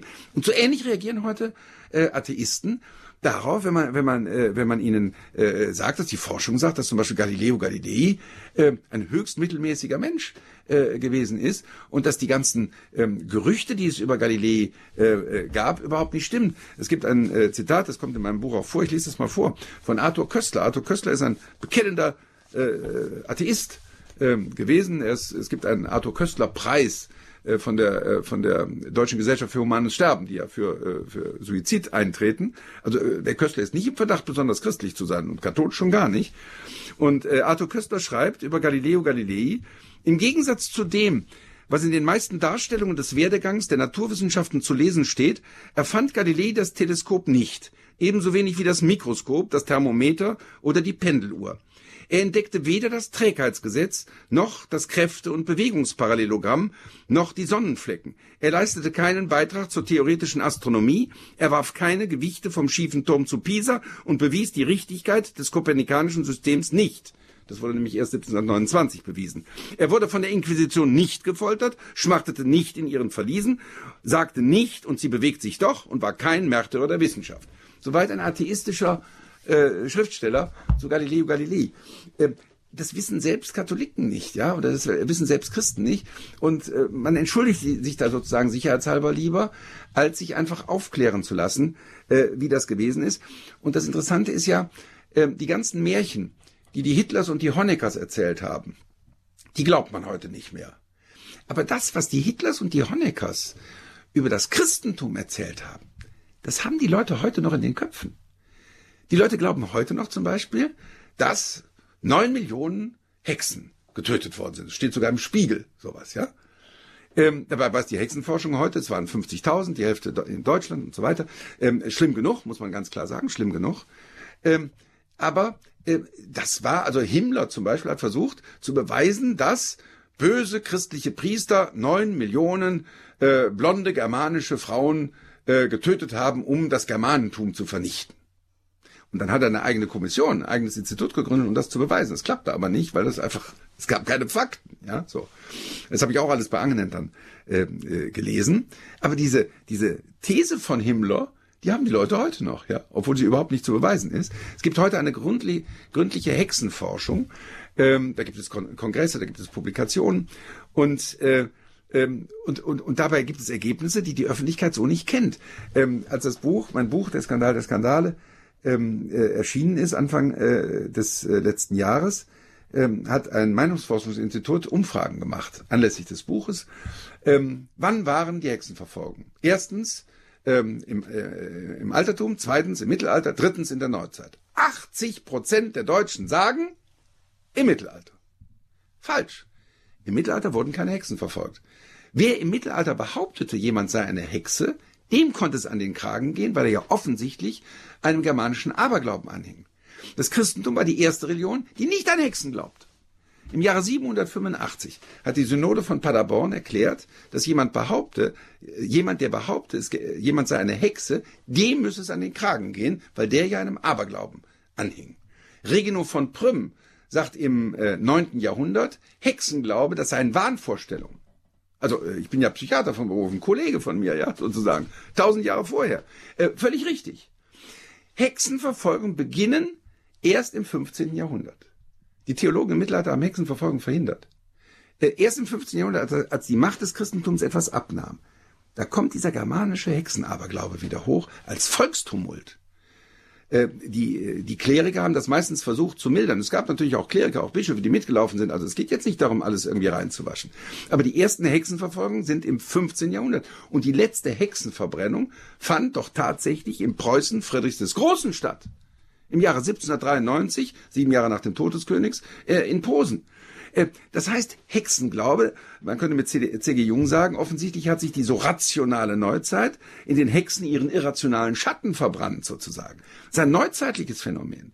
Und äh, dann, dann hat dieses Meinungsforschungsinstitut gefragt, wer war, äh, wer hat die Hexenverfolgungen, ähm, äh, wer war verantwortlich für die Hexenverfolgung? Äh, die kirchliche Inquisition, erstens. Zweitens, die weltliche Justiz. Drittens, andere Institutionen. 70 Prozent der Deutschen sagen, die kirchliche Inquisition. Falsch. Ich habe eben schon gesagt, wo die Inquisition funktionierte, gab es keine Hexenverfolgung. In Deutschland gab es keine Inquisition de facto. Ähm, und äh, da gab es dann eben auch Hexenverfolgung, und zwar in äh, evangelischen und in katholischen Gebieten gleichermaßen. Übrigens äh, muss man dann auch sagen, an den, äh, in, den, ähm, in den Kurfürstentümern, im Erzbistum Köln, im Erzbistum äh, Mainz und im Erzbistum Trier gab es massiv Hexenverfolgung. Ja? Also ich, ich sage jetzt überhaupt nicht, also die Hexenforschung sagt auch nicht, die waren da schuldlos. Nein, nein. Aber das Interessante ist, sie haben ihre weltlichen Richter das machen lassen. Die kirchlichen Richter nicht, weil mit dem Kirchenrecht ging das alles mit der Hexenverfolgung nicht. Und die römische Inquisition war entsetzt. Römische Inquisitoren fuhren im 17. Jahrhundert durch Deutschland und berichteten nach Rom, hier ist der germanische Aberglaube wieder, die verbrennen hier Hexen. Ja, das heißt, das Christentum ist hier nicht mehr äh, äh, offensichtlich vorhanden. Ja, und es waren dann Christen, und das sagt dieser Inquisitor, der durch Deutschland reist auch. Es gäbe ein anonymes, ähm, eine, eine äh, anonyme Schrift von einem äh, Theologen gegen die Hexenverfolgung, und das war tatsächlich die Cautio Criminalis von äh, von Friedrich Spee, äh, ein Jesuit, der die Hexenverfolgung mit äh, zum Schluss äh, beendet hat. Also Christen haben nicht mit der Hexenverfolgung begonnen, sie haben sie verhindert, sie kamen dann hoch und Christen haben die Hexenverfolgung beendet. Das muss man mal wissen, ohne dass ich damit sage oder dass die Forschung damit sagt, dass nicht auch Bischöfe sich daran beteiligt haben, dass nicht auch Kleriker sich daran beteiligt haben. Das ist ja immer der Punkt, ja. Natürlich waren im Mittelalter alle getauft. Das heißt, es waren immer auch Christen, ja. Aber ähm, äh, diese Dinge für meine Begriffe muss man wissen. Denn wenn man tatsächlich sagen müsste, ähm, die, äh, die Christen haben heilige Kriege geführt, die Christen haben Leute, die anderer Meinung sind, getötet, was übrigens aber selbst bei der Inquisition nicht stimmte. Also bei der Inquisition, wenn jemand abschwor, äh, dann war er, äh, dann war er frei. Also dann, äh, dann wurde er nicht verurteilt. Äh, aber wenn jemand darauf beharrte auf seiner äh, Meinung, dann wurde er getötet gegebenenfalls. Also man musste schon eine sehr starke Überzeugung haben, wenn man sozusagen als Ketzer getötet werden wollte. Ähm, das ist jetzt eine, falsche Formulierung. Also äh, also die äh, ein, äh, jemand, der eine ganz starke Überzeugung hatte, die, von der er auch nicht abging, ähm, der wurde dann gegebenenfalls als Ketzer getötet und das ist zutiefst zu verurteilen, ja. Aber wenn man, wenn man, wenn man so den Eindruck hat, also ich gehöre einer, einer, einer Religion an, die, die Leute anderer Meinungen umbringt, die, ähm, die Naturwissenschaftler wie Galileo Galilei unter Druck setzt, die Frauen verfolgt, also Hexenverfolgung macht, da kann man doch nur sagen, das ist doch nur noch peinlich, ja. Ähm, und da ist die Reaktion von vielen Christen auch so resignativ nach dem Motto, ja, ja, das war die Zeit damals, es tut mir auch leid und es war ja alles furchtbar. Das reicht nicht. Das reicht nicht. Und ich glaube, dass das Problem äh, von Kirche und Christentum in unserer Gesellschaft ist, ähm, dass wir eigentlich zwei Dinge. Das eine ist, ähm, die Menschen glauben nicht mehr an Gott. Die Menschen glauben nicht mehr an Gott. Und die Kirche redet nicht darüber. Wir reden über Pastoralstrukturen und alles Mögliche, aber nicht über die Frage, existiert Gott oder existiert Gott nicht. Immer wenn ich darüber Vorträge halte, in Schulen zum Beispiel, dieses Buch Gott, eine kleine Geschichte des Größten, ähm, habe ich höchst interessant, äh, interessierte äh, Reaktionen. Äh, höchst, äh, höchste, höchst interessierte äh, Reaktionen darauf. Ähm, das Zweite ist, die Christen schämen sich, sicherheitshalber, für ihre eigene Geschichte, ohne sie zu kennen. Und deswegen habe ich dieses Buch Der Skandal der Skandale geschrieben, damit die Christen ähm, äh, das selber mal wissen. Ich will vielleicht noch ein paar Stichworte sagen. Wir können jetzt nicht alles sagen. Vielleicht kommen gleich noch Hörerfragen, wo dann auch noch mal Näheres gefragt wird. Kann ich gerne äh, zur Stellung nehmen. Äh, stichwortartig nur zum Beispiel Alexander der Sechste. Alexander der Sechste ist ja der Papst, der Kinder hatte. Und wo dann immer alle sagen, oh, der hat ja Kinder, das war ja alles ganz schrecklich. In Wirklichkeit hat die Forschung herausgekriegt, dass das schlechte Image von Papst Alexander dem Sechsten daran lag, dass er Spanier war. Sein Vorgänger war Italiener, hatte auch Kinder, mehr als er, Innozenz VIII. Sein Nachfolger, äh, Julius II., hatte auch Kinder. Äh, das weiß man aber nicht. Julius II. ist der große Mäzen Michelangelos. Sie hören in Rom immer wieder große Mäzen Michelangelos. Julius II. hat Michelangelo fast nur Ärger bereitet. Und außerdem war er ein äh, sehr äh, kriegsfreudiger äh, Papst, der zu Pferde ritt und selbst Kriege geführt hat, um den Kirchenstaat zu erweitern. Alexander VI. war ein Friedenspapst. Er hat den Vertrag von Tordesillas, den Friedensvertrag zwischen Spanien und Portugal, organisiert, der einen möglicherweise hundertjährigen Seekrieg zwischen den größten Seemächten verhindert hat, ja. Und Alexander VI. war ein höchst frommer Papst. Ähm, die Hörerinnen und Hörer, die uns hören, die ja vielfach Christen sind, glaube ich, ähm, beten ein Gebet Alexanders VI., ohne es zu wissen. Das Gegrüßet seist du Maria ist von Alexander VI. Das Gegrüßet seist du Maria beginnt mit äh, Bibelzitaten, ja. Gegrüßet seist du Maria voll der Gnade, das ist in der Bibel, der Engel. Und dann Heilige Maria, von Alexander VI. ist Heilige Maria, Mutter Gottes, bitte für uns Sünder, jetzt und in der Stunde unseres Todes. Amen. Die beiden wichtigsten Momente des Lebens, jetzt und in der Stunde unseres Todes. Und äh, bitte für uns Sünder. Er war sich bewusst, dass er ein Sünder war und, und hat auch äh, schwer äh, dann auch gebüßt und so. Aber dann kam wieder, äh, ähm, äh, dann kam wieder die Sünde und so. Also er war sicher kein Heiliger. Es geht nicht darum, den, den jetzt zu verteidigen, nur dass man diese Klischees, die die Menschen haben, die ich auch ungerecht finde, beseitigt und dass die Sklavenbefreiung und die Frauenemanzipation aufs Christentum zurückgehen. Also als ich gesagt habe, die Frauen, Frauenemanzipation geht aufs Christentum zurück, da sind mir die äh, bei, bei der Atheistenveranstaltung fast an den Hals. Die sagen, uh, sagten sie gleich. Ich sage, sagen Sie mal erst, uh, das Argument ist doch noch gar nicht da. Ich sage jetzt erstmal das Argument und dann machen die, uh, ne? so. Ähm, und zwar äh, äh, ist die Sklavenbefreiung und die Frauenemanzipation letztlich zurückzuführen auf den Ehekonsens. Das wusste ich auch nicht. Der Ehekonsens war etwas völlig Neues. In allen anderen Kulturen war es üblich, dass die Eltern die Kinder verheirateten. Und das war bei den Christen verboten. Das heißt, das Sakrament, das Ehesakrament funktionierte nur, wenn ein erwachsener Mann und eine erwachsene Frau Ja gesagt haben. Und zwar wirklich und nicht unter Druck. Sonst war sie nichtig, die Ehe. Ist ja bis heute so. Ja? Das bedeutete aber, wenn eine erwachsene Frau einen erwachsenen Sklaven geheiratet hat, dann war das auf Augenhöhe. Dann war der Sklave plötzlich nicht mehr so ein richtiger Sklave. Das musste man akzeptieren. Das hat die Kirche akzeptiert. Und, äh, und auch die Frau war auf Augenhöhe. Ja? In allen Kulturen waren die Frauen immer unterdrückt, konnten gar nicht zeugen, waren gar nicht vertragsfähig und so. Und die Kirche sagte, doch, der Ehevertrag, das ist gültig. Und zwar nur, wenn die Frau das macht, nicht wenn ihre Eltern das machen. Und so war es so, dass im 9. Jahrhundert ähm, äh, zum Beispiel eine Tochter äh, Kaiser Karls des Kahlen von ihrem Vater verheiratet werden sollte, politisch. Und dann ist sie mit ihrem Geliebten zu Papst Nikolaus I. nach Rom geflohen. Und er hat sie verheiratet. Rom war das Gretna Green des Mittelalters. Da sind die Frauen, die dann ihren Geliebten haben, sind nach Rom, ja oder zum Bischof, ja. Die bischöflichen Gerichte haben die Frauen verteidigt gegen eheliche Gewalt zum Beispiel. Wussten Sie das? Also ich wusste das alles nicht. Das lese ich bei Angenet, habe das alles im Studium nicht gelernt, was mich sehr geärgert hat im Nachhinein. Und ähm, ich finde, man muss so etwas ähm, wissen. Zur Sklavenbefreiung sagen amerikanische Soziologen, ähm, äh, der, der amerikanische Soziologe Rodney Stark sagt, das Christentum war einzigartig in der Entwicklung einer moralischen Opposition zur Sklaverei. Und an anderer Stelle, dass von allen Weltreligionen, eingeschlossen die großen Monotheismen, einzig das Christentum die Vorstellung entwickelte, Sklaverei sei Sünde und gehörte, gehöre abgeschafft. Und der Harvard-Soziologe Orlando Patterson, so wurde das Christentum die erste und einzige Weltreligion, die zum höchsten religiösen Ziel die Freiheit erklärte.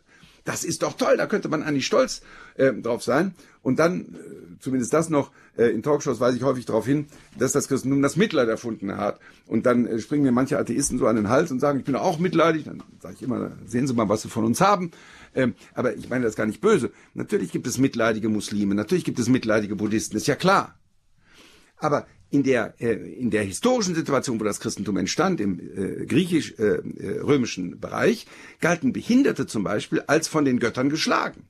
Und mit den Behinderten beschäftigte man sich besser nicht, dann wurde man nämlich auch von den Göttern geschlagen. Und die Christen haben genau das Gegenteil daraus gemacht. Die haben die Behinderten, die Menschen in Not in den Mittelpunkt gestellt und gesagt, in denen kann man Gott begegnen. In den Behinderten, in den Menschen in Not begegnen wir Gott. Das war revolutionär. Eine völlige Veränderung. Krankenhäuser sind christliche Erfindungen. Wusste ich auch nicht. Ja? Äh, natürlich gibt es Krankenhäuser in China. Aber erst seitdem die äh, China Kontakt mit dem Christentum hat. Ja? Vorher gab es natürlich auch schon Medizin. In China gab es sehr gute Medizin. Aber da wurden die, äh, die Kranken dann in, in der Familie oder so ähm, äh, behandelt. Die Christen haben die Menschen, die eben keine Familie hatten oder ander, anderweitig in Not waren, aufgenommen die Menschen am Rand aufgenommen. Und das ist ja das, was Papst Franziskus immer wieder betont. Und das finde ich auch sehr eindrucksvoll, dass Papst Franziskus in diesem Punkt ähm, wirklich an den Ursprung des Christentums erinnert. Die Menschen am Rand der Gesellschaft sind unsere Zentralgruppe und in denen ähm, können wir Gott begegnen. Ganz zum Schluss zitiere ich Ihnen noch das Ende ähm, äh, des Buches äh, der Skandal der Skandale, die geheime Geschichte des Christentums, muss ich zum Titel vielleicht nochmal sagen. Ich finde es ein Skandal, dass man die Christentumsgeschichte nur als Skandalgeschichte liest. Deswegen der Skandal der Skandale und die geheime Geschichte des Christentums. Man weiß das alles nicht. Vieles von dem werden die Hörerinnen und Hörer äh, gar nicht gewusst haben. Und äh, dann ist so ein Buch ja auch sinnvoll. Also ich finde, jeder Christ muss das Buch äh, wenigstens gelesen haben. Man kann sich das ja auch ausleihen. Ähm, äh, und auch jeder Atheist muss es, äh, muss es eigentlich lesen, um äh, die Grundlagen, die christlichen Grundlagen dieser Gesellschaft zu verstehen. Und am Schluss dieses Buches Der Skandal der Skandale äh, heißt es, dieses Buch spricht von den sogenannten Skandalen der Kirche. Aber die eigentliche Geschichte des Christentums kommt dabei gar nicht vor. Es ist die Geschichte der Heiligen, der spirituellen Aufbrüche, aber auch der großen und vor allem der stillen Leidenden. Und es ist die Geschichte christlicher Schönheit, in den himmelstürmenden Kathedralen des Mittelalters, in den Fresken Michelangelo Bonarottis und in der Matthäuspassion von Johann Sebastian Bach. Mit diesen Worten endet das Buch Der Skandal der Skandale, die geheime Geschichte des Christentums. Und das ist auch unser Thema in dieser Standpunktsendung bei Radio Hureb mit dem Autor Dr. Manfred Lütz. Sie, liebe Hörerinnen und Hörer, sollen jetzt auch noch die Möglichkeit haben, sich mit Ihren Fragen in diese Sendung einzubringen. Sie können jetzt gerne anrufen. Noch 20 Minuten haben wir Zeit für Ihre Fragen. Also Greifen Sie zum Hörer, wenn Sie sich mit einschalten wollen, unter 089 517 008 008. Die Nummer zur Standpunktsendung bei Radio Horeb. Der Skandal der Skandale, die geheime Geschichte des Christentums mit Dr. Manfred Lütz ist 089 517 008 008.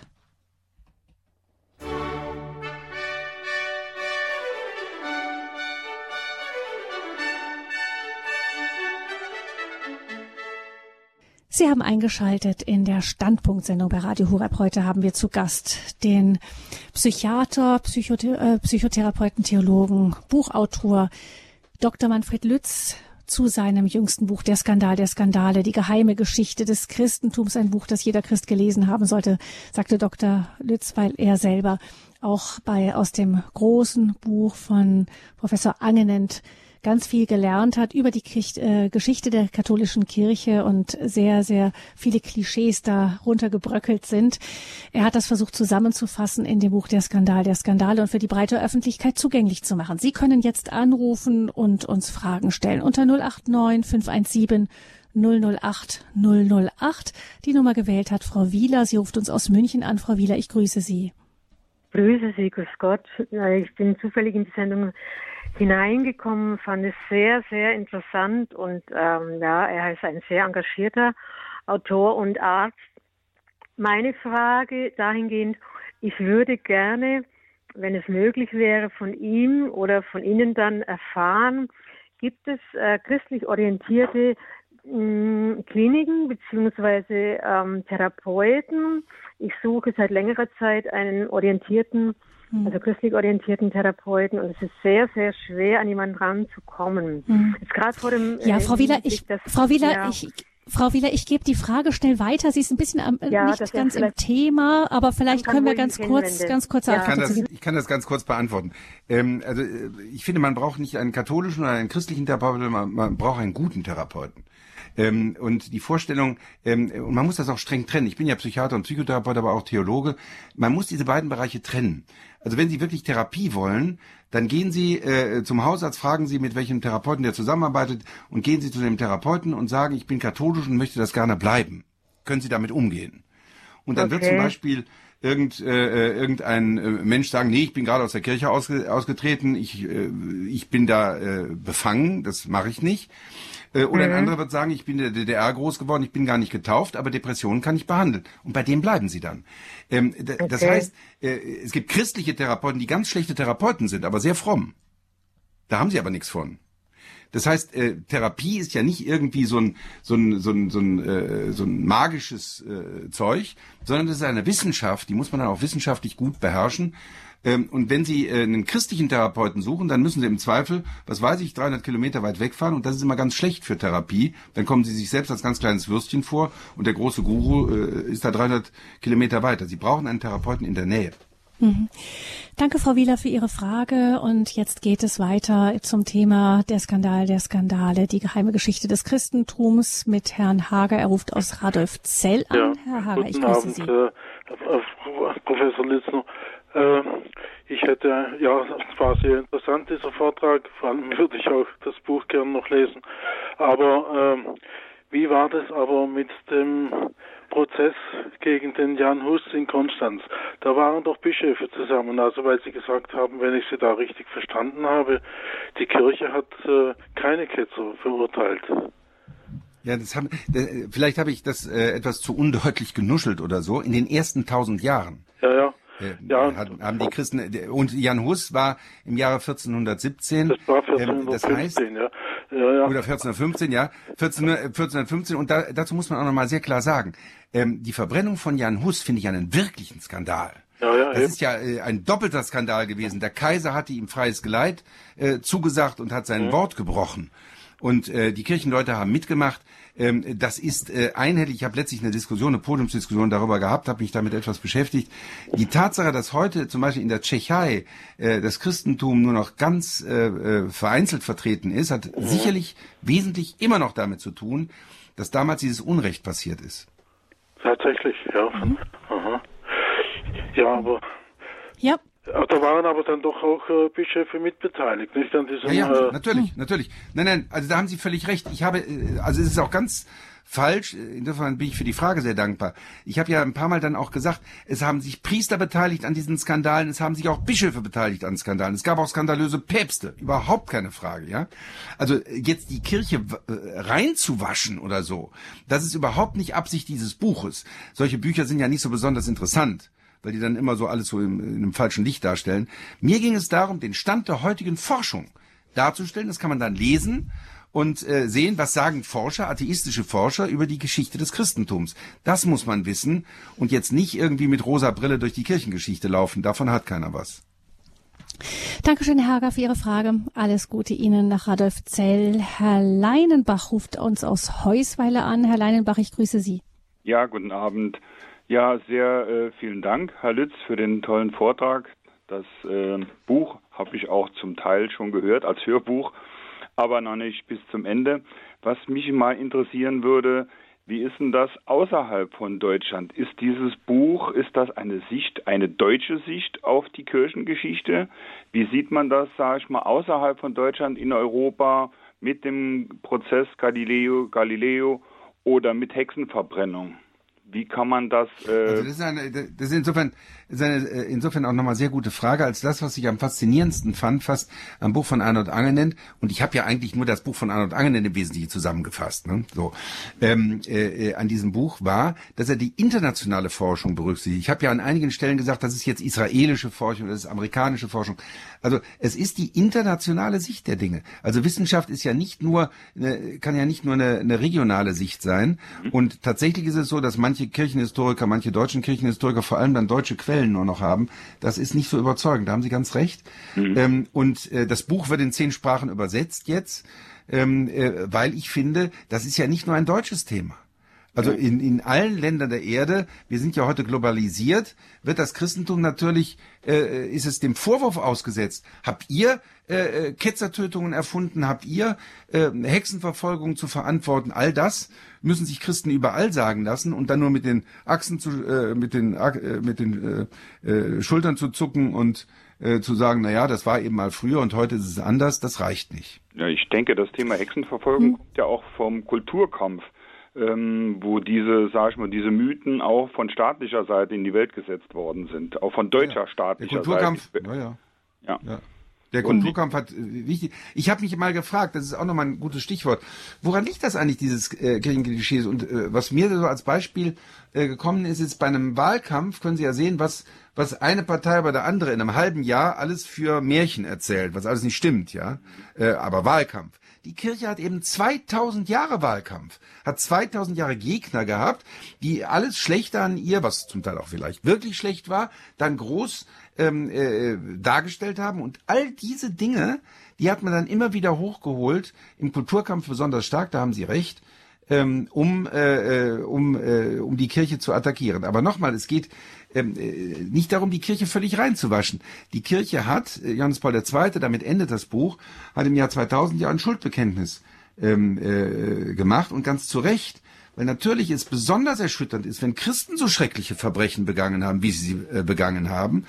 Und äh, es ist ja so, dass Jesus auch nicht äh, Heilige zu Aposteln wählt. Ja, die sind ja erstmal gar nicht sehr heilig. Also ähm, äh, also Petrus ist ein ziemlicher äh, äh hat ein ziemliches Charakterproblem. Ja, erst äh, preist er Jesus, nachher verrät er ihn. Ja.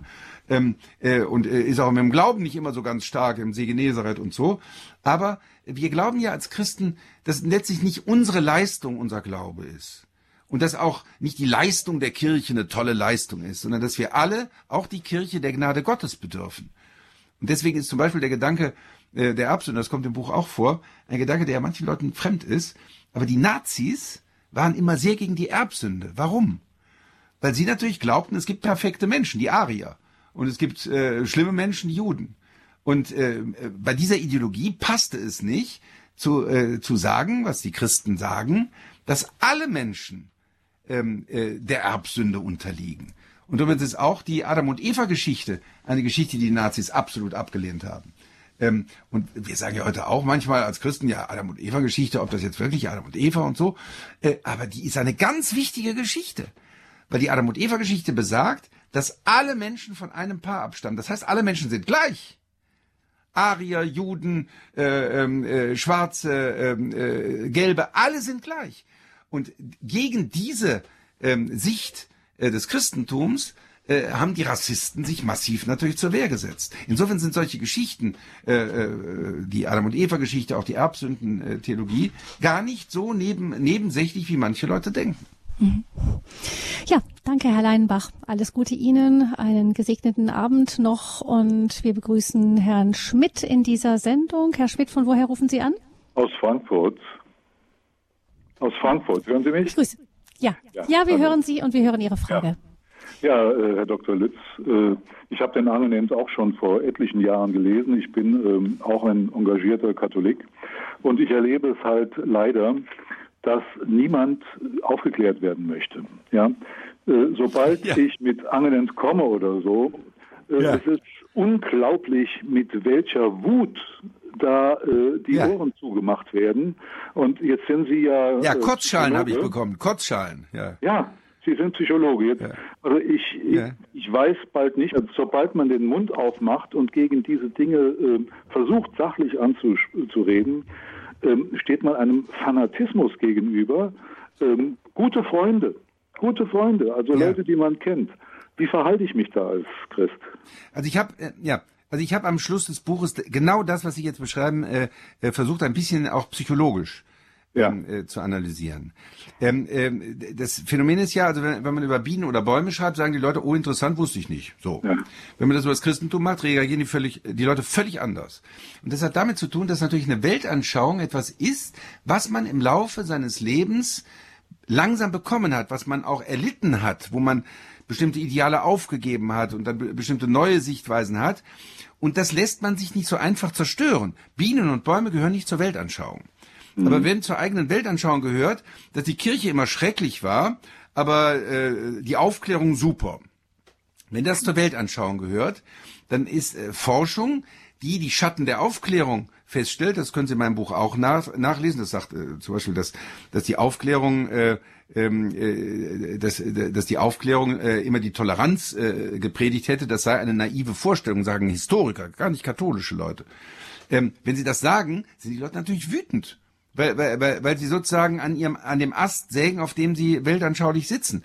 Das heißt, äh, ich finde, äh, man muss den Leuten einfach, man kann den Leuten zum Beispiel so ein Buch in die Hand drücken und sagen, also dann lesen Sie, lesen Sie das mal und weisen mir nach, so habe ich das immer gemacht, weisen mir nach, wo was nicht stimmt.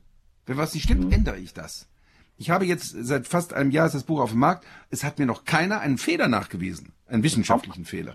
Wie, äh, sobald äh, Sie merken, äh, dass das äh, äh, anders ausgehen könnte, legen die das weg. Nein, es ist aber schon so, dass sie dann schon den Anspruch haben, äh, also jedenfalls intellektuelle Leute den Anspruch haben, dass sie äh, intellektuell antworten äh, können. Und ähm, äh, das, äh, die Erfahrung habe ich jedenfalls gemacht, dass ich denen gesagt habe, also Sie können jetzt aus dem Bauch dagegen sein, aber wir sind da jetzt beide gescheite Leute. Ähm, äh, dann sagen Sie mir ein Argument. Ich habe ja mit, den, äh, mit dem Atheistenverein in Heidelberg diskutiert. Mhm, ähm, gesehen, äh, das ja. war auch so. Ja, das war auch, haben Sie sogar gesehen. Ja. ja. Ähm, YouTube, also bei die, äh, YouTube. Ja, äh, man konnte das irgendwo sehen, ja.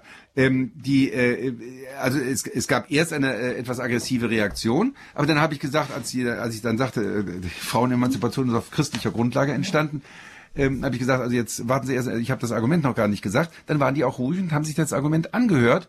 Mhm. Und ich habe dann auch mit den leitenden Leuten da von der Giordano Bruno Stiftung ganz gut diskutieren können.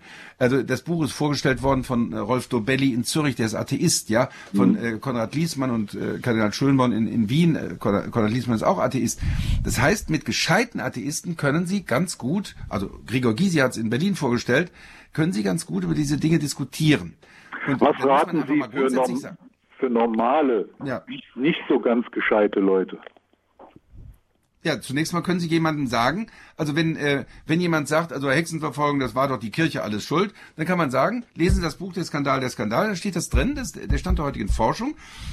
Äh, versuchen Sie, gegen, wenn Sie Gegenargumente haben, lasse ich mich überzeugen. Aber jetzt aus dem Bauch würde ich sagen, das kann ja wohl nicht sein. Mhm. Ja, ja, okay, Dankeschön, Herr Schmidt. viel, viel Erfolg. Alles Gute Ihnen. Und ähm, ich begrüße als letzten Hörer in dieser Sendung Herrn Peis. Er ruft aus Erding an, Herr Peis. Guten Abend. Ich hätte eine Frage. Wenn ich äh, das nämlich höre, was Sie erklären. Ich wundere mich immer, warum die Kirche in keinem Religionsbuch irgendwann diese Geschichte richtig darstellt. Die Kirche mhm. hätte auch die Möglichkeit, fast jeden Sonntag wenigstens mit ein paar Sätzen zu erklären, was alles in der historischen Geschichte der Kirche angehängt wird, also eine Geschichte angehängt wird, mhm. was aber historisch nicht beweisbar ist. Ja, aber Haben das kann ich Ihnen sagen. Also das, das ist ja, ja, das ist ja, dass, dass ja, dort das ja, auch einmal sowas kommt. Ja, das ist ja der Grund, warum ich das Buch geschrieben habe. Sonst hätte ich es ja nicht schreiben müssen. Also wenn, wenn das alles schon schön im Religionsbuch stehen würde, dann hätte ich das Buch gar nicht geschrieben. Ähm, äh, das Buch soll einfach erreichen, dass da mehr Aufklärung passiert. Und ich habe ja schon im Rauf, äh, äh, Laufe des Vortrags gesagt, ich habe den Eindruck, dass manche kirchliche Medien es aufgegeben haben. Mhm. Ähm, und auch manche Religionspädagogen es aufgegeben haben und dann äh, ist das irgendwie so, äh, also wir sind alle für das Gute und gegen das Böse mhm. und wir sind äh, Friede, Freude, Eierkuchen. Das, das reicht nicht, meiner Meinung nach. Und vielleicht muss ich dann auch ähm, äh, müssen die, die Religionsbücher ein bisschen ändern. Wir brauchen mehr Jukat zum Beispiel, das ist der Jugendkatechismus der katholischen Kirche, wo wirklich die äh, auch die die Lehre der Kirche dargestellt wird. Und dieses Buch der Skandale der Skandale soll einfach auch den heutigen Stand der Forschung zur Geschichte des Christentums mhm. darstellen. Das braucht man, wenn man dem atheistischen Nachbarn erklären will, warum man eigentlich Christ ist. Vielleicht, Dr. Lütz, noch etwas, wenn man Skandal der Skandale hört, dann hört man heute, das ist nicht Geschichte, das ist noch Gegenwart, ähm, frühe Geschichte, automatisch das Wort Missbrauch Missbrauchsskandale auch mit. Ähm, können Sie vielleicht dazu noch, bevor wir die Sendung beenden, ein paar Worte sagen, einfach weil es doch so brennt? Ja, das, es gibt ein eigenes Kapitel über den Missbrauchsskandal. Ich finde Missbrauch von Kindern und Jugendlichen durch katholische Priester, Ordensleute und evangelische Pastoren schlimmer als jeden anderen Missbrauch. Und das darf man überhaupt nicht ver verniedlichen, weil die jungen Leute, ich habe äh, das erlebt bei jungen Leuten, nicht nur den Glauben, das Vertrauen in Menschen, sondern auch in Gott verlieren, ein Leben lang manchmal. Andererseits finde ich, dass die, äh, die Bischofskonferenz ähm, äh, offensichtlich völlig überfordert war mit, mit dieser ganzen äh, Sache. Diese Missbrauchsstudie, die die jetzt angefertigt haben, ist äh, zu einem großen Teil wissenschaftlich miserabel, ja, und es passiert auch nichts. Also äh, ich bin inzwischen wirklich dafür, dass, äh, dass das staatlich untersucht wird und dass der Staat dann aber nicht nur die katholische Kirche untersucht, sondern auch die evangelische Kirche und den Deutschen Olympischen Sportbund. Das würde wirklich prophylaktisch helfen und damit wären wir auch damit raus, als sei Missbrauch jetzt nur ein katholisches Thema das ist ja gaga. Mhm. Das ganz kurz zum Thema. Wer mehr wissen will, kann das Buch sich besorgen. Der Skandal der Skandale, die geheime Geschichte des Christentums von Dr. Manfred Lütz ist erschienen im Herder Verlag und im Buchhandel überall erhältlich. Vielen, vielen herzlichen Dank, Dr. Lütz, dass Sie uns ähm, so viel daraus erzählt haben. Ich denke, viele von uns haben Appetit bekommen, möchten gerne mehr lesen oder das Buch haben schon viele, viele Ideen. So geht's mir, an wen man dieses Buch alles noch verschenken könnte. Also äh, vielen herzlichen Dank, dass Sie da waren. Bitteschön. Die Sendung ist zum Nachhören auch im Internet zu finden. Unter www.horeb.org in der Mediathek von Radio Horeb werden Sie diese Sendung in Kürze unter der Rubrik Standpunkt finden oder Sie geben als Stichwort Lütz ein. Da werden Sie dann auch fündig werden. Wir freuen uns, wenn Sie die Sendung weiterempfehlen. Dankeschön, Dr. Lütz. Alles Gute und Gabi Fröhlich wünscht Ihnen, liebe Hörerinnen und Hörer, noch einen gesegneten Sonntagabend.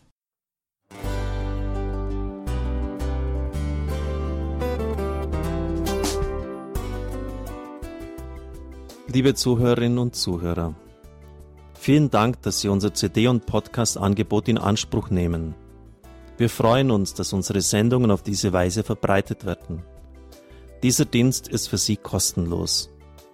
Für uns ist er allerdings mit einem nicht unerheblichen finanziellen Aufwand verbunden.